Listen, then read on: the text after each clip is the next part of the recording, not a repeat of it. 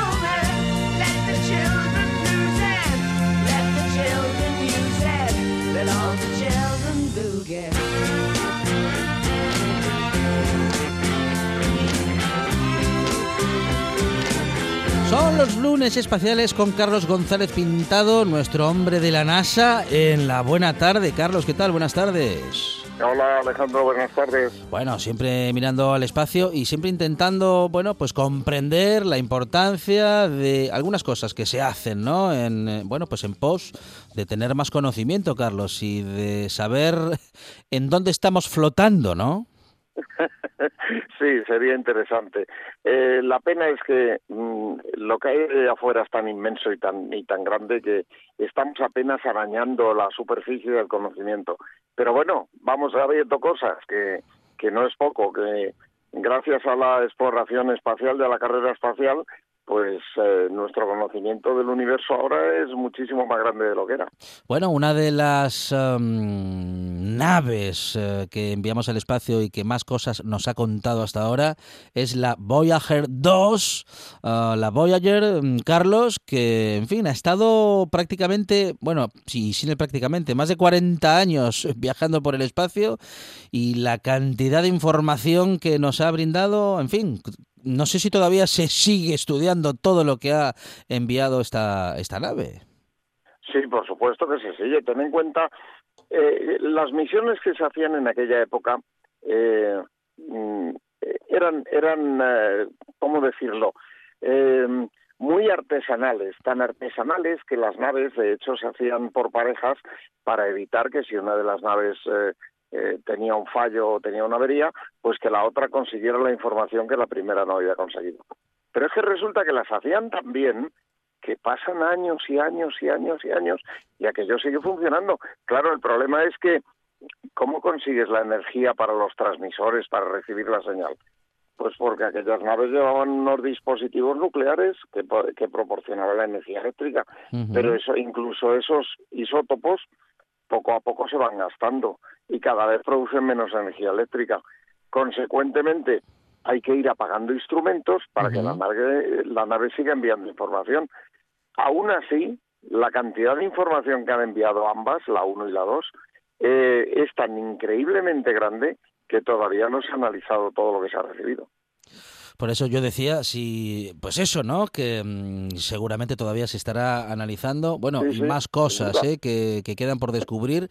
Bueno, posiblemente los investigadores ya tengan algunos datos, pero claro, hasta, hasta que no esté todo confirmado, no, en fin, no lo sacan al eh, conocimiento público, pero en todo caso hay publicaciones que, en- bueno, que aparecen en la revista Nature Astronomy, que son aquellos descubrimientos a los que nos ha acercado la Voyager. ¿Nos podrías eh, comentar alguno de ellos, Carlos? Bueno, eh, es que eh, hay muchos, hay tantos que, es sorprendente. Por ejemplo, la cantidad de lunas que hay en, en los eh, planetas exteriores, pues eh, con la llegada de los Voyager, pues tuvieron un cambio radical. O sea, pasamos de pensar que Júpiter tenía tres o cuatro lunas a, que tenga 70. eh, O sea, cosas inconcebibles. Luego, una cosa muy importante es el estudio de, de la radiación cósmica.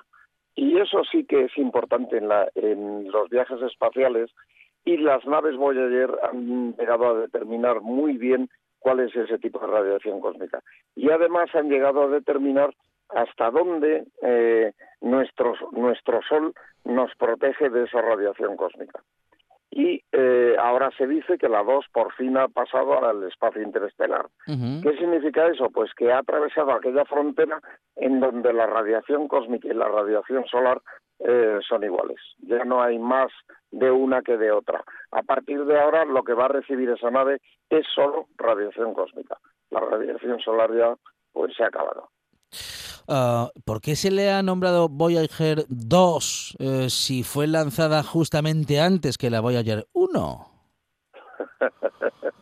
Eso, eso, eso fue una decisión muy salomónica.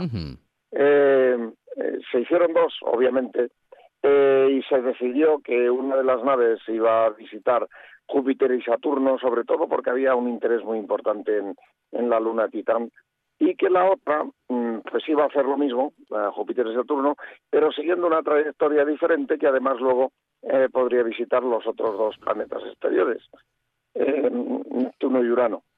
Eh, ¿Qué ocurre? Que debido a que las trayectorias eran diferentes, la nave que salía en primer lugar, que iba a ser la Voyager 1, llegaba a Júpiter después de la que salía en segundo lugar, que era la Voyager 2. Claro, los científicos dijeron, pero bueno, eh, esto no es lógico. Lo lógico es que la Voyager 1 sea la nave que llegue primero a Júpiter, puesto que además es la que va a hacer todo el estudio de las lunas de Júpiter y tal, y resulta que sale en segundo lugar. ¿Qué hacemos? Les cambiamos el nombre. Y entonces dijeron, pues la que sale en primer lugar se va a llamar Voyager 2 porque va a llegar a Júpiter después y la que sale en segundo lugar, como va en una trayectoria diferente pero va más deprisa, la llamamos Voyager 1. Y así fue como se determinó. Bueno, tiene su tiene tiene sentido, tiene su sentido, ¿eh? Sí, sí, sí. Bueno, bueno. Lo que bueno. pasa es que nos volvieron locos a todos con aquello. Pero bueno, porque claro, todos pensábamos que lo lógico era que la que saliera la primera fuera la Voyager 1. Así que cuando dijeron que se iba a lanzar la Voyager 2, Ujú, pues lo que pensamos es que la 1 se había estropeado.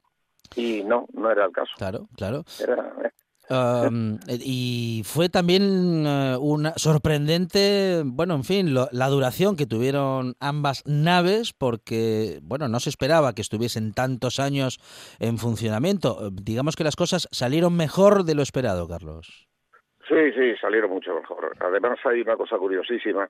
Esas naves eh, tienen, eh, no voy a hablar en pasado porque todavía tienen y aún se recibe señal de ellas, tienen unas antenas de alta ganancia muy importantes, pero para que esas antenas de alta ganancia eh, funcionen adecuadamente tienen que estar apuntando a la Tierra adecuadamente y eso requiere eh, reposicionar la nave de vez en cuando.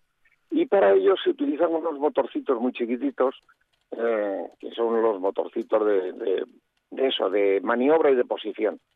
Pues ocurrió un dato curiosísimo con la Voyager 1, eh, llegó un momento en que había que reposicionar la nave para que mejorar la señal y esos motores habían funcionado tantísimas veces que ya no funcionaban bien. Así que mm, los controladores de la nave decidieron eh, utilizar el motor principal, que llevaba sin funcionar 35 años. Y entonces dijeron, a ver si conseguimos reposicionarla con el motor principal. Y le enviaron órdenes para que hiciera disparos de 10 milisegundos para reposicionar la nave. Esas órdenes tardaron en llegar 20 horas a la nave. Luego y luego verificar que aquello había funcionado tardó otras 20 horas en que recibiéramos la señal. Chico, eh, lo- aquellos motores funcionaron de maravilla, a pesar de que llevaban 35 años sin, sin arrancar. O sea que es que esas naves son buenísimas. ¿Qué tecnología se utiliza, no? Para, mm, en fin, para que algo que estuvo, como tú dices, más de 30 años sin funcionar, de repente eh, se le envíe una señal y se ponga a funcionar como el primer día, Carlos. Sí, efectivamente, sí, yo te digo, er- era una cuestión de que se hacía todo de manera muy artesanal. Eh, las naves se hacían con muchísimo cuidado. No es como ahora, ahora lo importante es que la nave sea barata. Eh, si por el precio de una Voyager eh, nosotros hacemos cinco naves pequeñas y funcionan cada nave durante un año, pues tenemos más o menos los mismos resultados que con una nave tan sumamente buena y que funciona 40 años sin ningún problema. Eh, son diferentes filosofías mm, de cómo adecuar el dinero que tiene NASA a los proyectos que tiene. Eh, ¿Qué ocurre? Pues que las naves antiguas, como pasó con las Pionero y con tal, pues dejan de funcionar porque se les acaba la energía eléctrica, pero, pero no por otra cosa. O sea, al final la, la Voyager 1 y la Voyager 2 se calcula que seguirán transmitiendo datos hasta, bueno, datos hasta el 2021 o 22, pero la señal de las naves la recibiremos hasta, hasta el 2025. Luego ya a partir de ahí no hay energía eléctrica suficiente y el transmisor se apagará. Y la perderemos para siempre, pero en fin. No, no. Ah, no. No, ahí es donde los extraterrestres la van a recoger. Ah, ah, ah. el- Van a ver el disco de oro ese donde dice de dónde viene esta nave. Y van a, escu- y y van a venir escuchar la de Chuck Berry, la de visitarnos. Chuck Berry o alguna de los Beatles. Exacto, el, el, el Johnny B. Good. Bueno, pues no está no está mal, ¿eh? Para que nos conozcan eh, el Johnny B. Good, bueno, es un buen es un buen inicio, ¿eh? Hombre, no está mal, no está mal. Eh, un poquito, un poquito ya eh, eh, pasado de moda, pero bueno, pero mira, igual les gusta. Las grandes canciones nunca pasan de moda, ¿eh? Y muchísimo menos las de Chuck Berry, Carlos. Eso es cierto, estoy de acuerdo contigo. Es Carlos González Pintado, nuestro hombre en eh, nuestro hombre en la NASA, en la buena tarde. Carlos, muchas gracias, un abrazo. Ha sido un placer como siempre. Un abrazo a todos. Estás escuchando. Estás escuchando RPA, la radio autonómica.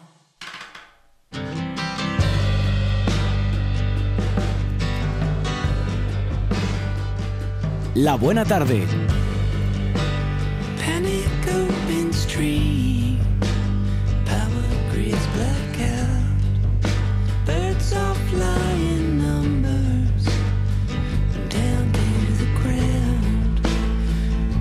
Reassure the blades of green, green grass.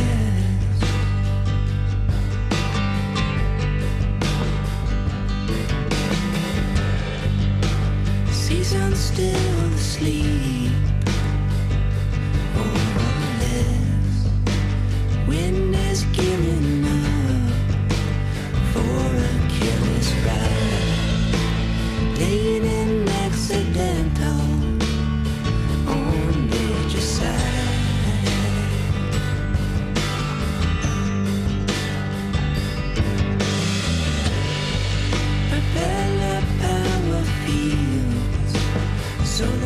hablamos ya de la Escuela de Emprendedoras y Empresarias de Asturias. Vamos a hablar de todo lo que en la escuela se ha hecho en estos años y de todo lo que hay previsto para, bueno, lo que queda de 2019 y el próximo 2020.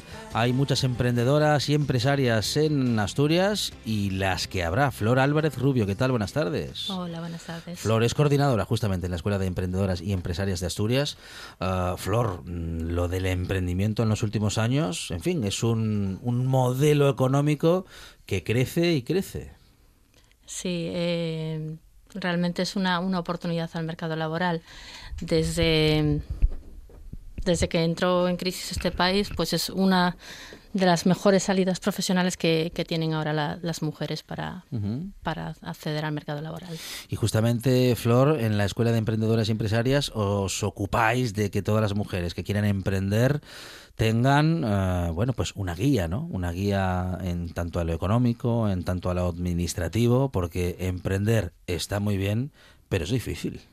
Sí, yo recomiendo a, todas las mujer- mujeres que pasan por la escuela que, que no lo hagan solas y que lo hagan acompañadas de, de servicios como el de la escuela u otros servicios que hay para el emprendimiento en Asturias. Eh, es una locura lanzarse al mercado sin, sin haber estudiado lo que es la idea de negocio que, que tienen en su mente. ¿Cómo se estudia una idea de negocio? ¿Cuáles son los pasos que ha de seguir una emprendedora para, bueno, en fin, darle forma a una idea que en principio puede ser una idea muy buena, pero que hay que llevar al papel, que hay que llevar, bueno, a su realización? Primero al papel y luego a los actos.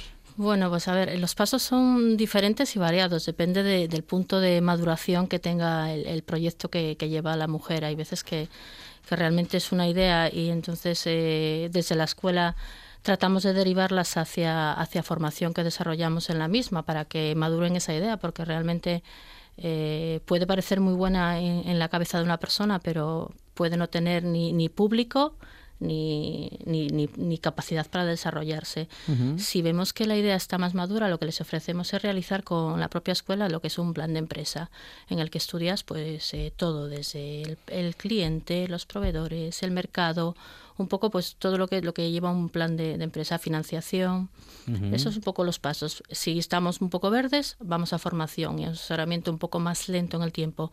Y si el proyecto está un poco más maduro o realmente ya lo queremos poner en marcha porque llevamos mucho tiempo trabajándolo o pensándolo, pues eh, ya nos ponemos directamente a lo que es elaborar un plan de empresa con ellas. Al final, eh, lo que hacéis en la Escuela de Emprendedoras y Empresarias, eh, Flor, es no solamente acompañar, sino que capacitar también, es decir, es un acompañamiento activo, porque hay una capacitación constante. Sí, sí, sí, desde, desde el momento en el que empiezan y, bueno, y lo que diferencia a la escuela es que no solo capacitamos en, en, lo que son las habilidades empresariales, sino que eh, como las mujeres eh, tradicionalmente partimos de, de- de un poco más atrás que los hombres, no, no estamos acostumbradas a, emprender, a- a estar en espacios públicos, pues hay una capacitación también de habilidades personales y de capacidades eh, para el desarrollo en la actividad pública.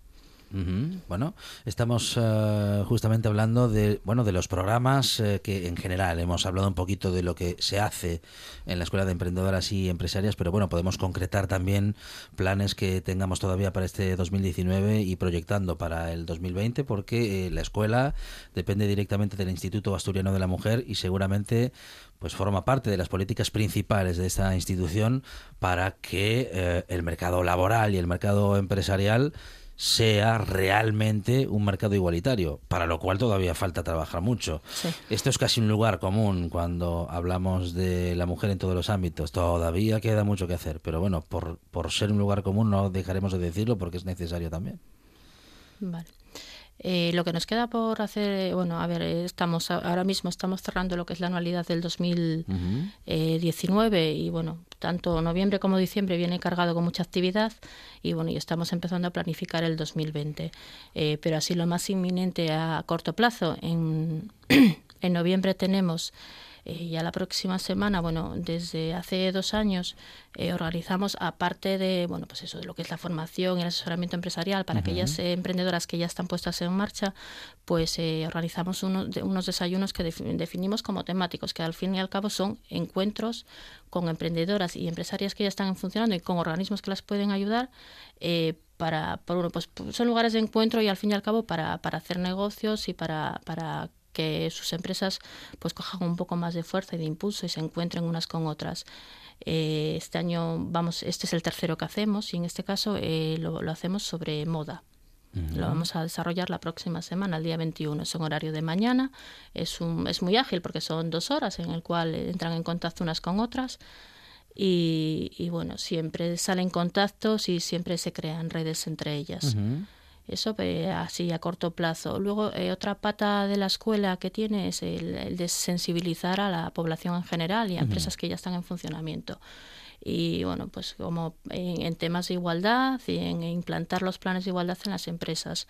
Eh, tenemos pendiente para diciembre eh, lo que es la entrega de la marca asturiana de excelencia en igualdad. Ya se, ya se valoraron a las empresas que este año son portadoras y en este momento pues está pendiente de, de valorarse. Este año tocaría renovar aquellas que obtuvieron el distintivo en 2016. eh, lo, lo tienen que renovar ahora. Pues bueno, es- en diciembre se hará lo que es la- el acto público de entrega y de renovación de, de, de lo que es la marca de excelencia en igualdad. Eh, ¿Qué más tenemos? Dentro de dos días eh, arrancamos un curso en Luarca de creación de empresas.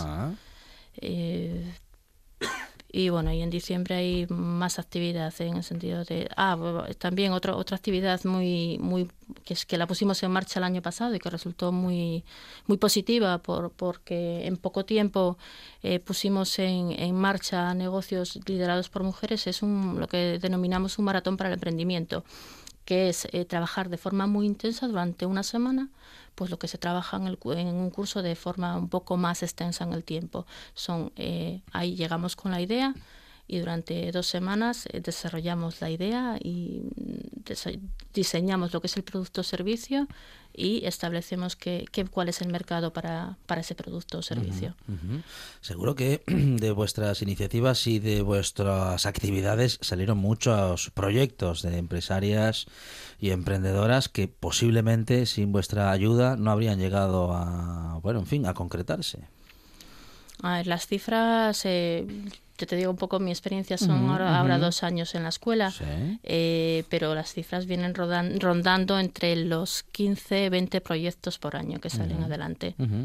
Que son 15 o 20 familias que han encontrado una actividad económica y que pueden eh, salir adelante y sobre todo mujeres que pueden ser independientes económicamente y esto les permite, pues eso, ¿no? Eh, decidir sobre su vida de un modo, en fin, más, mm, Sí, más, de- más completo, más real, ¿no? De eso se trata, de que Claro. consigan una autonomía económica para el desarrollo de su vida.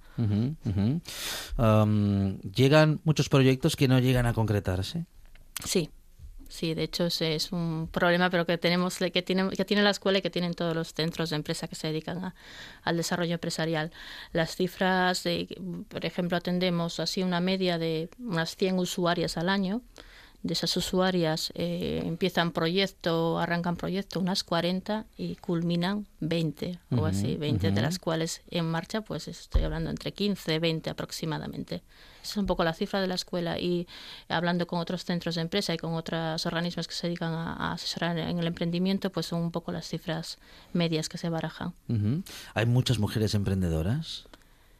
Yo creo que cada vez hay más, sí, sí.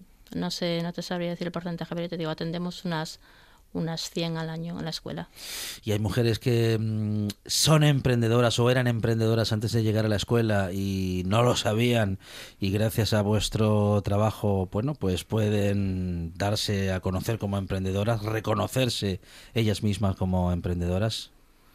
Bueno, las, las mujeres que llegan a la escuela realmente ya les, ya les ronda, ya les ronda en la cabeza que, que ellas, eh, ellas tienen inquietudes y que quieren montar su, su idea. Eh, así que lo que hacemos es, es lanzarlas, lanzarlas y acompañarlas y ayudarlas. Decías, Flor, hace un momento que mm, hay una- un reconocimiento para las empresas que trabajan en igualdad. ¿Cómo ha de trabajar una empresa para aspirar a ser, a ser tenida en cuenta en, eh, y en consideración en, eh, en este tipo de funcionamiento empresarial? A ver, el- el- la manera de ser reconocidas es tener un plan de igualdad, que ese plan de igualdad se ajuste a las necesidades de su plantilla y que sea realista. Eso significa pues conocer eh, qué plantilla tengo, qué necesidades tienen y en función de esas necesidades plantearlas para mejorar un poco lo que es eh, la política y, y de recursos humanos de la empresa. Eh, y está funcionando dentro de lo que son las estructuras empresariales y los empresarios y empresarias. Hay más em, conciencia de la necesidad de trabajar en igualdad, de las que las empresas tengan políticas de igualdad activas. A ver, eh, creo que poco a poco sí, la ley obliga a, las empresas en, actualmente a más de 250 trabajadores y trabajadoras y un dato pues eh, que, que choca es que, por ejemplo, las empresas asturianas que tienen la marca en excelencia en igualdad mayoritariamente están por debajo de los cin- 250 trabajadores, con lo cual eh, voluntariamente acceden a tener un plan de igualdad y a ponerlo en marcha, lo cual es una señal positiva. Bueno, estamos hablando con eh, Flor Álvarez Rubio, que es coordinadora en la Escuela de Emprendedoras y Empresarias de Asturias. Flor, ¿qué tiene que hacer cualquier eh, mujer que quiera en este momento emprender, que tenga una idea o, en definitiva, incluso también es posible, pues, la necesidad de crear su propio puesto de trabajo? ¿Se puede acercar a la Escuela de Emprendedoras incluso teniendo la voluntad, pero a lo mejor no teniendo una idea o hay que tener una idea primero? No, por supuesto que se pueden acercar sí o sí n- si tienen la inquietud a la escuela o a cualquier otro recurso, que los aprovechen todos, absolutamente todos los recursos que hay, porque en Asturias hay muchos recursos para, para poner en marcha una empresa. Bueno, eso es algo que comprobamos en esta buena tarde, bueno, pues desde hace unos cuantos años, porque hay muchas instituciones eh, que se dedican al emprendimiento y que ayudan y acompañan a los emprendedores y emprendedoras y en este caso la Escuela de Emprendedoras lo hace, lo hace especialmente con las emprendedoras y empresarias. Em, ¿Qué le dirías a aquellas que, bueno, que no se atreven ¿no? A, emprender, que no se atreven, bueno, en fin, vamos a decir que a asumir ese riesgo porque, bueno, también hay que reconocer, Flor, que hay un riesgo en todo esto? ¿Qué les diría? Bueno, en primer lugar, que se, que se acerquen a la escuela, que conozcan el recurso y que por estudiar su idea y por formarte o, o conocer eh, los recursos que tiene la escuela mm, son totalmente gratuitos y siempre podemos tener eh, el estudio realizado y luego ya pues los el riesgo evidentemente lo hay que asumir de una manera u otra. La financiación ya eso es una manera, que todas tienen que, que saber cuánto tienen o cuánto pueden y hasta dónde quieren llegar. Pero por estudiar la idea de negocio no van a perder eh, el tiempo solamente. Porque también se pueden encontrar en la Escuela de Emprendedoras y Empresarias, Flor, con que le podéis echar una mano en darle forma a la idea o en darle forma a su conocimiento, que a lo mejor no llegan con una idea, pero sí que tienen un montón de conocimiento que no habían tenido en cuenta y que puede valer para un emprendimiento o para una pequeña empresa. Sí, eh, de eso se trata. Se trata de conjugar un poco lo- los conocimientos que tienen y de reforzar aquellos que no tienen y ayudarlas eh, y derivándolas hacia profesionales o, o hacia, hacia, hacia actividades que, que ayuden a mejorar lo que son sus capacidades emprendedoras. ¿Cómo se comunican eh, las mujeres que quieran emprender, eh, Flor, con la Escuela de Emprendedoras? Bueno, pues el acceso generalmente es a través del primer contacto, es eh, telefónico o por correo electrónico y siempre intentamos trabajar con cita previa. Para, para poder atenderlas bien y tener poder dedicarles el tiempo que necesitan. Es Flor Álvarez eh, Rubio, coordinadora en la Escuela de Emprendedoras y Empresarias de Asturias. Flor, muchísimas gracias y enhorabuena. Muchas gracias. Stop.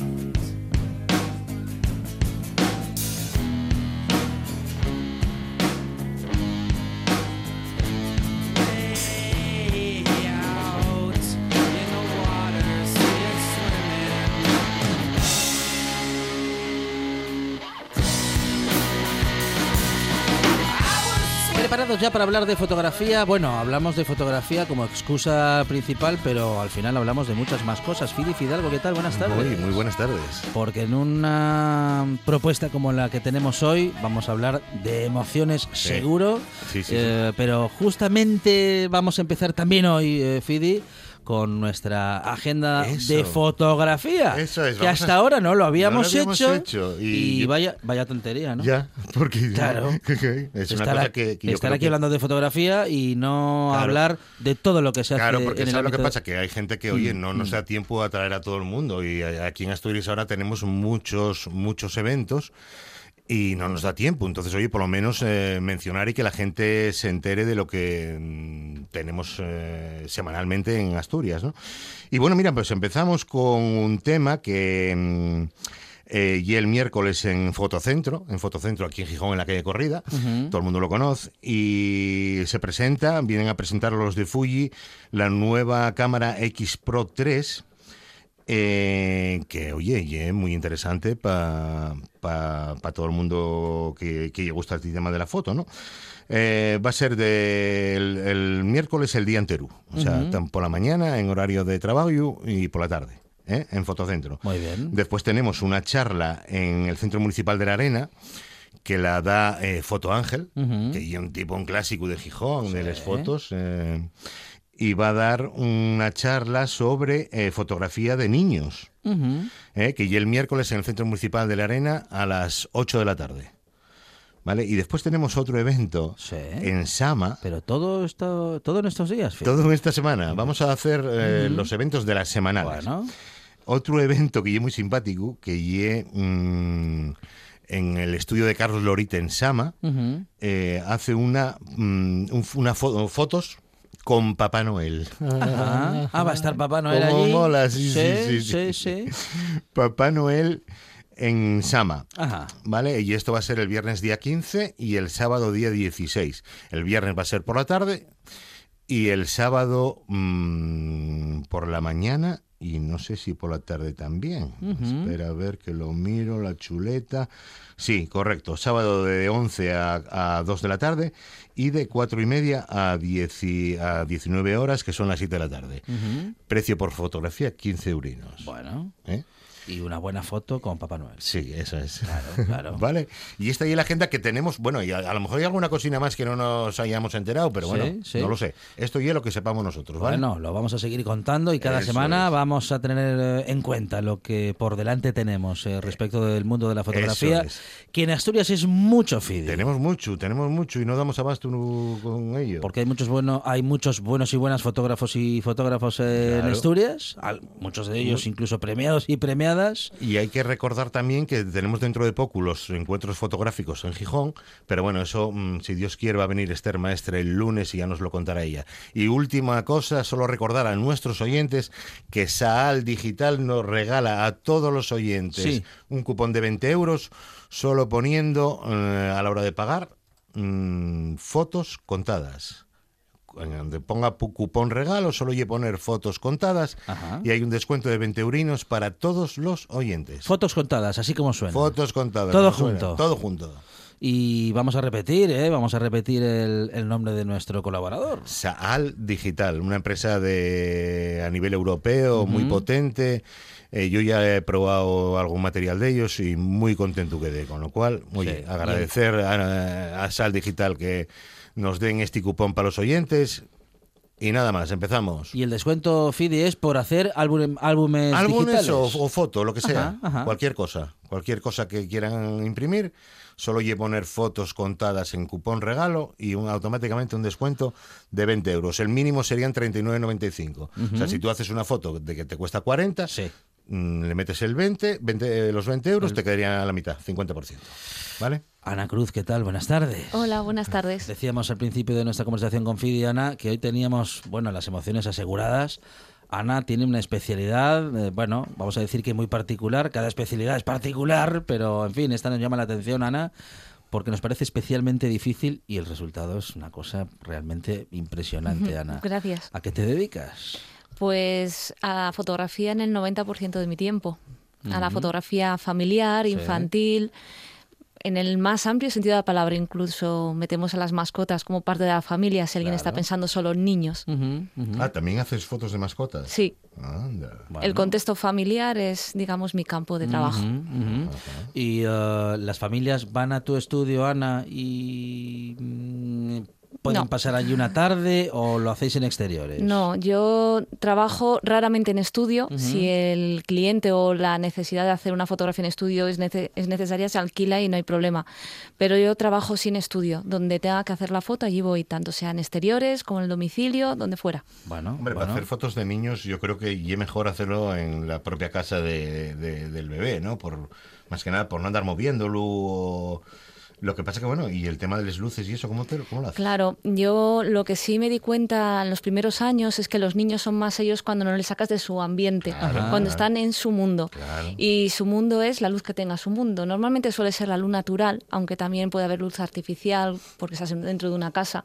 Pero los flashes no es algo, los focos, que ayuden mucho a hacer fotografía infantil porque les distrae, les inquieta, claro. les, les crea muchos estímulos, incluso los más pequeños con muchos flashes se cargan a, a nivel emocional y, y los niños ya dejan de ser niños, por decirlo de algún modo.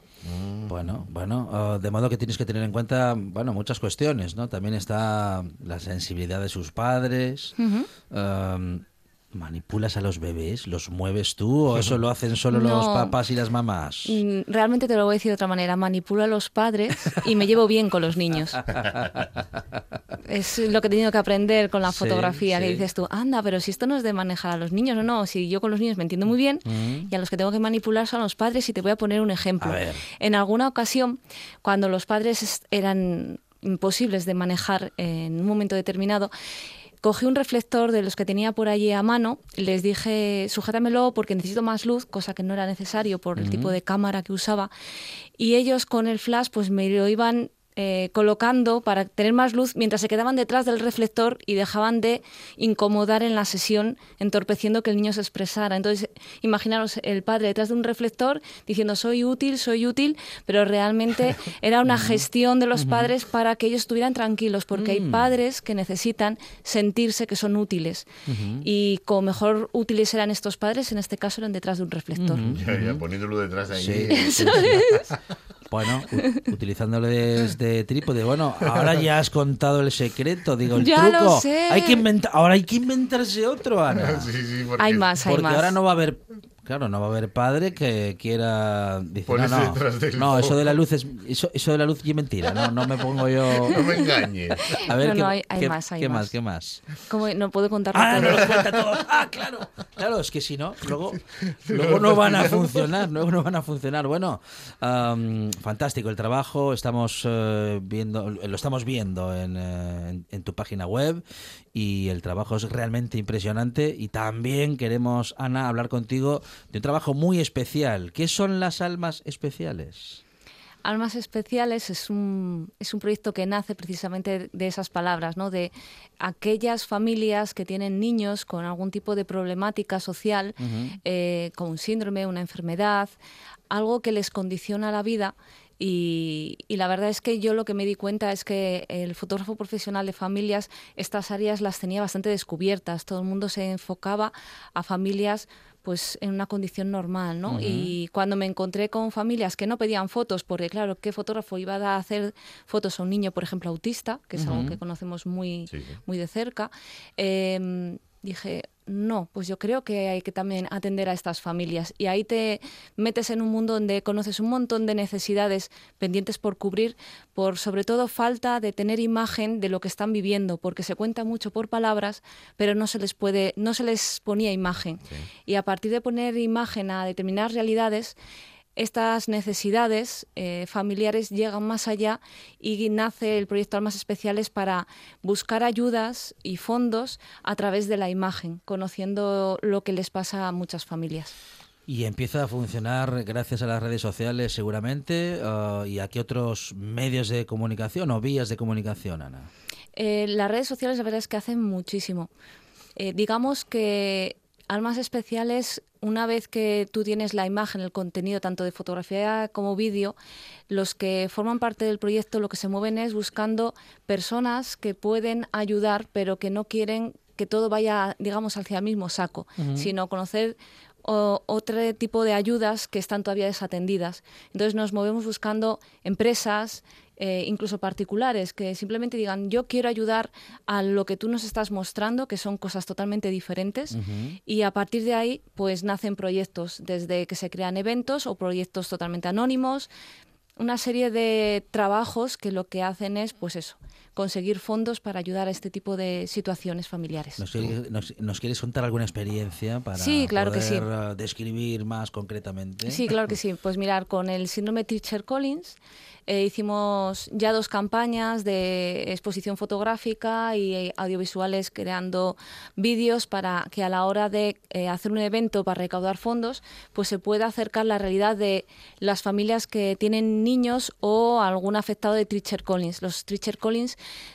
eh, son un síndrome que afecta a un cromosoma sin meterme mucho más para, para no perder tiempo, donde el afectado nace con malformaciones de, digamos, desde la garganta hacia arriba. No tiene una afectación neurológica, son personas normales neurológicamente como tú y como yo, pero que nacen sin párpados, sin orejas, con muchas veces imposibilidad de tragar desde el nacimiento o problemas respiratorios graves y desde que nacen tienen que ser operados porque si no estas personas pues fallecerían. ¿Qué ocurre? Que como es una persona afectada desde el nacimiento, pues tienen que tener muchas operaciones, por ejemplo, de crecimiento de la mandíbula, de poner párpados, eh, de atender todo lo que son los cinco sentidos, que esa fue la propuesta de hacer una exposición fotográfica y visual.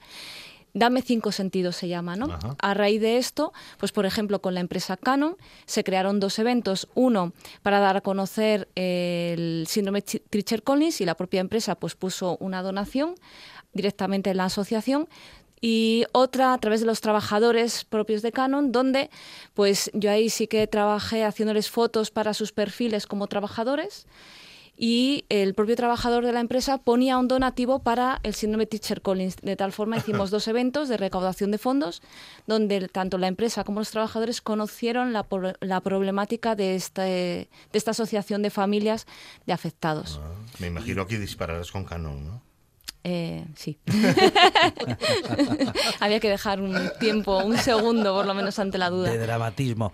Ah, Ana, mm, con tus fotografías, al final lo que haces es poner en contacto a las familias con Eso es. aquellas empresas. Es como eh, si fueras un puente entre ambas partes a través de la imagen, que es lo que digo yo, ¿no? Digo, a- ayudas reales para necesidades reales a través de la imagen. Te conviertes en un, en un medio de comunicación, en fin, eh, que nace y muere, pero eres un medio de comunicación en sí, articulas entre las familias que no llegarían a los medios de comunicación o que no llegarían al conocimiento público Eso para es. que lo logren. Eso es, sí, porque ellos contar, nos pueden contar, como os decía antes, mucho en palabras, pero eso se queda corto. La- lo bueno de la imagen es que eh, te llega directamente adentro, es un lenguaje totalmente diferente. Justamente ah, estamos eh, revisando tu página y nos encontramos con un montón de fotografías y también las que nos ha acercado Fidi de esos trabajos, de esas almas especiales que estamos comentando. Ana, ¿a- ¿algún proyecto que se haya terminado hace poco que quieras contarnos? No, la verdad es que esto que os he contado es de hace muy poquito. poquito. He cogido lo último. Pero sí que os puedo contar que también he estado trabajando con NUPA, que es una asociación que quien, quien ayuda o apoya son a niños politrasplantados con trasplantes de 5 y 7 órganos, que cuando conoces toda la problemática que tienen, también quedas muy sorprendido y te das cuenta de las necesidades que tienen y la situación vital que viven.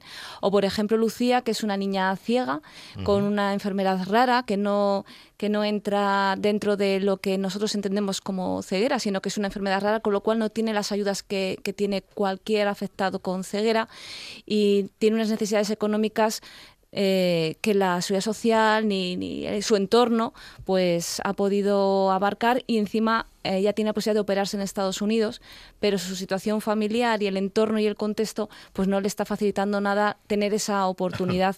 En cambio la conoces como niña y te sorprende y te enseña porque hay algo que yo he aprendido con ese tipo de, de proyectos que eh, los afectados te- son los primeros que te dicen, no, no, siempre se puede más. O sea, si tú no crees en tu propio proyecto, ellos te enseñan a que es viable porque ellos tienen unas circunstancias de vida que dirías, ¿cómo pueden hacer esto?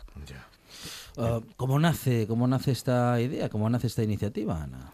Esta iniciativa nace por lo que os contaba, porque lo que percibía es que solo eh, familias sanas, por llamarlas de algún modo, llegaban a mí a la hora de hacer trabajos y veía que existen pues también niños con este tipo de, de afectaciones y esas familias también tienen que tener derecho a, a tener unas fotos y un recuerdo familiar, porque yo creo que la fotografía dentro de la familia es una herencia emocional. Entonces quería darles estos trabajos y después es cuando me doy cuenta de las necesidades económicas que, que están todavía pendientes de atender. ¿Tú cuándo vas a hacer una sesión de estas con cualquiera de lo que, de lo que hayas nombrado ahora mismo, ¿no? Eh, me imagino la sensación de sa- salir de ahí, o sea, ¿con qué sensación sales? Yo, yo saldría destrozado. Saldría destrozado porque, porque es que, o sea, son, son, son cosas que, que, lo que tú dices, esta niña que necesita una, operarse y que no tiene les perres. eh, ¿tú, no. Tú no llegues a casa hecha polvo? No, no. No, porque A a yo por lo menos cua- le- tienes muchas más lecturas de lo que estás fotografiando. Ves a, a madres coraje, por ejemplo, a padres que mm, tienen mirada de ilusión a pesar de la situación, a la persona afectada que te está enseñando que el, el ser humano llega más allá de lo que mentalmente creemos. O sea, aprendes muchísimo con este tipo de, de familias y te hacen dar una vuelta de tuerca a tu forma de mirar la vida, mirar el mundo y, y la verdad es que no, al revés, naces... Naces, o sea, naces, sales muy, muy, muy motivado Sí, y ¿eh? con otra idea totalmente diferente a lo que tú comentas Claro, de, claro. uff, qué tiro está. Hombre, obviamente su situación es muy difícil. Claro, yo para mí tendría que ser, o sea, yo no podría hacerlo, te digo la verdad. O, o sí, no lo sé, ¿no? Pero, pero vi- a ver, viéndote hablar ahora a ti, viendo las fotos que nos mandaste y, y siento cómo soy yo, que soy un comediante, eh, no lo sé, no, no me veo. La juro. niña Lucía, por ejemplo, que una de las fotografías es como ella juega con el- la pelota o el balón Sí. y tiene ceguera. Dices, ¿cómo ella Claro. puede jugar al balón? Y lo muestras y dices, "Pf, qué, qué realidad que admiras y que sientes que, que merece la pena de ser mostrada y que es- estemos toda la sociedad en el entorno favoreciendo este tipo de cosas que no se conocen. Entonces, yo la verdad me siento afortunada cada vez que puedo hacer ese tipo de fotos y que puedo decir, bueno, pues algo que sé hacer aporta y eso motiva. Ya. Sin duda eh, motiva mucho más que la sensación que puedas sentir de, de pena y que además es que no queremos transmitir eso a Claro. través de la imagen. Al revés, es como, fijaros esta situación, vamos a poner todos de nuestra parte porque merece la pena. Eso es, sí, sí, sí. ¿Y cómo, cómo se trabaja para justamente poder transmitir situaciones, bueno, difíciles, complicadas y hacerlo con energía, con positivismo, en fin? Seguro que es difícil lograr que esa imagen, que una sola imagen o dos, transmitan todas esas cosas Pues en una mira, situación así. yo diría que hace falta dos cosas. Uno, naturalidad. O sea, vas a conocer un contexto, no vas con creencias, no vas con prejuicios, Claro. no vas a conocer, lo desconoces. Todo lo que vaya sea con creencias y prejuicios te va a poner como una especie de filtro que no va a dejarte ver lo que realmente hay. La naturalidad es una de ellas y, el aprendizaje. Aprender con ellos mientras estás tomando esas fotos. Dejarte sorprender con ese contexto que desconoces y, que quieres mostrar tal cual es. Eh, no, no vas con tu forma de pensar, sino vas a aprender lo que estás realmente fotografiando. Eso por un lado. También es verdad que con las familias trabajas esto, porque ellos tampoco quieren a alguien que les esté fotografiando para precisamente lo que os estaba contando, Sí. de dar pena. No, dar ellos pena, no sí. quieren dar pena. Yo de verdad no he encontrado ninguna situación de las que he fotografiado que quieran eso, al revés, quieren naturalidad y que la gente les ayude por su condición, no porque están dando pena. Y luego, por otro lado, trabajas mucho, eh, sobre todo la, par- la otra parte, ¿no? El encontrar aquel que pueda ayudar. Eh, porque la realidad es que se conoce mucho a través de los medios de comunicación eh, cosas muy habituales, y muy válidas también, no quiero dar ningún ejemplo porque creo que no procede, pero también tiene que tener cabida aquello que se desconoce. Hay muchas enfermedades, desgraciadamente, muchas situaciones que creo que tienen que tener su pequeño espacio y llegar a, a las empresas o a los autónomos. eh, cuando les presentas estos casos, ellos lo agradecen porque están poniendo cara, un rostro real y, y más cercano que algo grande, ¿no? Eh, que es más conocido, que ya se conoce de hace años. Porque claro, es imposible lograr ayudas o mm, que alguien Eh, eche una mano eh, en cuestiones que no se conocen. Claro, claro. Eh, una vez que tú a una empresa le acercas a un autónomo una situación, es mucho más sencillo que puedan poner algo que si es algo de, bueno, si yo hago un donativo y a dónde que llega ese donativo. Ya. Entonces yo cuando pongo, me pongo en contacto con la parte que quiere ayudar, ellos van a saber en todo momento ese dinero hacia dónde va y qué va a conseguir. Entonces por eso son ayudas concretas a necesidades concretas. Y es algo muy enriquecedor por ambas partes, porque incluso en este evento que os comenté de Canon, los afectados también estaban allí. Puedes hablar con ellos, no es algo que quede lejos, sino que está ahí a la, a- a la mano. Estamos hablando con Ana Cruz, que es fotógrafa y que eh, tiene, bueno, pues al menos dos especialidades eh, que me parece que prácticamente son la misma, Ana. ¿eh? Yo iba a decir, iba a decir que tienes la especialidad de contar cuestiones sociales ¿eh? con tus fotografías, fotografía social y también eh, fotografiar familias y todo el entorno, niños, niñas, bebés, eh, padres, madres y mascotas. Me parece que es todo un poco lo mismo, ¿no? Porque esas familias especiales, esas almas especiales que necesitan darse a conocer para que justamente sepamos que existen, tienen, en fin, necesidades especiales respecto de las otras familias, Ujú. pero al final hay una necesidad que es la misma, ¿no? Que es que el mundo sepa que existen y que ellos también tienen un lugar. Sí, sí, así es. Es trabajar con lo mismo, no sé. no- eh, mejor que tú no lo has dicho, o sea, no lo puedo decir yo. Habla bien, ¿eh? De Sí, vez sí. en cuando, ¿verdad? Sí, sí, merece la pena escucharle. Bueno, bueno. Ana Cruz eh, tiene una página web fantástica que es anacruz.es. eh, ahí se puede ver todo su trabajo. Em, tenemos eh, las almas especiales en algún sitio especial también. Sí, sí, sí, A, a- a través de mí, pero también hay una página web que es almasespeciales.es. Ujú, ujú. Tú, aparte de, de este- de estos temas fami- de familia y tal, eh, das cursos, ¿no? Das cursos online, además, ¿no? Creo. Sí, eh, bueno, voy como con los tiempos. Eh, antes era muy presencial, llevo desde el 2011 de una manera muy intensiva con la docencia, porque eh, yo cuando me metí en el mundo de la fotografía venía de ser matrona, dedicarme profesionalmente a ser matrona. Entonces quise meterme en un mundo de la fotografía haciendo cosas que no veía. Ya no había. Entonces, eh, trabajar con los niños, la luz natural, dentro de lo que es el gremio de la fotografía gustó mucho y además mi punto de vista como matrona supongo que eso ayudaba. Algo influirá. Claro, entonces eh, he hecho muchísimo presencial. Llega un momento que todo el mundo demanda online, por el motivo que fuera, con lo cual me, me he metido también en el mundo online y ahora compagino las dos cosas, de formación presencial como online, las dos cosas. Online, pero, o sea, tú estás en tu ordenador con las cámaras web y cómo Sí, funciona sí, ese a tema? ver, Yo nunca eh, lo vi. al principio normal, porque yo hace unos años decía, a ver, algo tan práctico, ¿cómo lo puedes hacer online? Pero claro, las, eh, las herramientas como Instagram o Facebook te ayudan a que puedas hacer directos, entonces comentas muchas cosas en directo que te mantienen, te hacen sentir que estás cerca realmente de esa persona que te está viendo y estás explicando. Y luego haces encuentros, que a fin de cuentas como, pues también es lo que une entre el online y el online, entre medias metes un, un presencial. Ajá, ajá. Y de esa manera ya va tomando forma el cómo puedes aprender fotografía. ¿Y cómo podemos acceder esa- a esos cursos, Ana?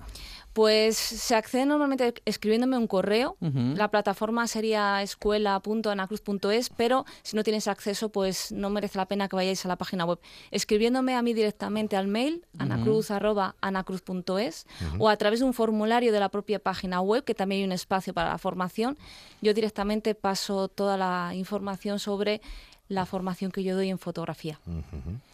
Muy interesante el trabajo de Ana Cruz, eh, lo hemos contado en esta buena tarde. Ojalá que hayamos sido suficientemente hábiles para bueno poder explicar eh, con palabras eh, pues todas las emociones que transmite el trabajo de Ana, que queremos darte las gracias especialmente, Ana, eh, porque nos parece maravilloso lo que haces Y muy y complicado. muy importante el que Muy. hayamos podido darlo a conocer y que siga, que siga. Que desde luego que sí.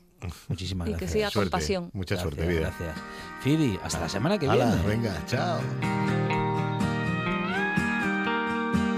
Oh, you bring home Cuánta gente de agradecer que tenemos en Asturias y qué bueno que lo podamos contar en esta buena tarde en RPA. Mañana seguiremos contando más cosas. La radio sigue, pero nosotros seguimos mañana. Volvemos mañana aquí a RPA a partir de las 4 de la tarde con más historias, con más buena tarde y más radio.